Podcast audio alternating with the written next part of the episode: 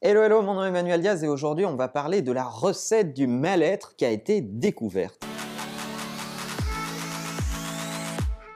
Alors s'il est particulièrement difficile de savoir pourquoi les gens sont heureux, il est par contre beaucoup plus facile de savoir pourquoi ils sont malheureux.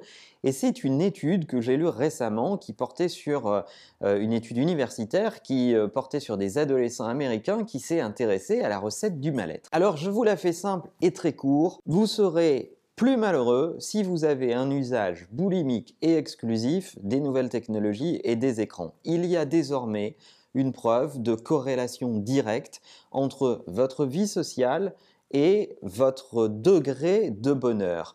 Plus vous voyez les gens en vrai, plus vous avez des pratiques sociales, du sport, une vie associative, etc., etc., plus vous avez des chances d'être heureux et épanoui. La bonne affaire, vous allez me dire, comme si on ne le savait pas, le seul problème aujourd'hui, c'est qu'il y a des générations entières qui passent leur temps à avoir du lien social à travers des écrans et ils pensent réellement que c'est du lien social. De manière systématique dans cette étude, on démontre que lorsque vous avez des relations avec d'autres personnes à travers les réseaux sociaux, un écran euh, ou toute forme de technologie, et plus vous avez une pratique exclusive de ces technologies dans votre rapport aux autres, plus vous êtes emprunt à être malheureux, euh, ou vivre une forme de mal-être de façon générale. Et ça, c'est assez ennuyeux parce que beaucoup des réseaux sociaux qui nous entourent marketent les relations à travers des écrans comme des relations réelles et tentent même à les grimer ces relations en disant mais regardez, vous pouvez parler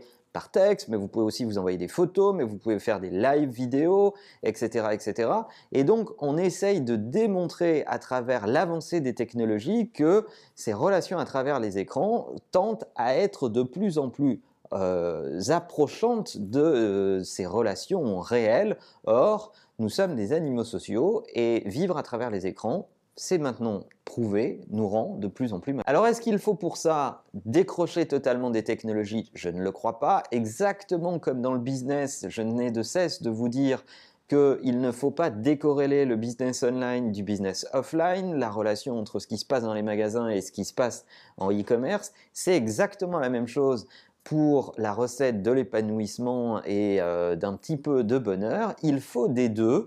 Il faut des relations réelles, physiques, euh, des relations dans le monde analogique, mais il faut se servir des technologies pour rester en contact avec des gens qui sont loin, pour euh, garder de la proximité, et c'est l'équilibre entre ces deux éléments qui peut approcher et qui peut vous, vous permettre d'approcher d'une forme d'épanouissement. D'ailleurs, c'est assez drôle parce que lorsqu'on étudie de près les populations de conseil ou les populations euh, commerciales, on se rend compte souvent que les meilleurs social sellers, les, euh, les, les meilleurs commerciaux en général, sont ceux qui ont des compétences sociales dans la vie réelle particulièrement éprouvées et avérées. Ceux qui savent euh, comment entamer une conversation, ceux qui font preuve d'empathie, ceux qui font preuve de curiosité, seront vos mêmes commerciaux qui seront très bons pour utiliser LinkedIn, Twitter et tous les réseaux sociaux en général et approcher de nouveaux leads, de nouveaux prospects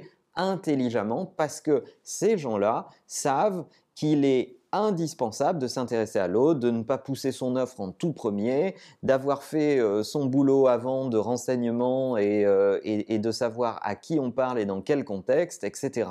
Donc vous voyez qu'il euh, y a un lien direct entre savoir se comporter en networking et en social networking dans la vraie vie, dans la vie réelle, et Utiliser les réseaux sociaux comme un outil de business, par exemple, et tout ça, c'est source d'épanouissement aussi. Les découvertes les plus simples sont parfois les plus foudroyantes, je vous encourage donc à lâcher un petit peu vos écrans, allez voir les gens dans la vraie vie, faites du social networking analogique, rendez-vous euh, avec euh, vos amis, vos proches, euh, ayez des pratiques sociales et tout ça va vous rendre meilleur dans votre usage des nouvelles technologies. Et en plus plus.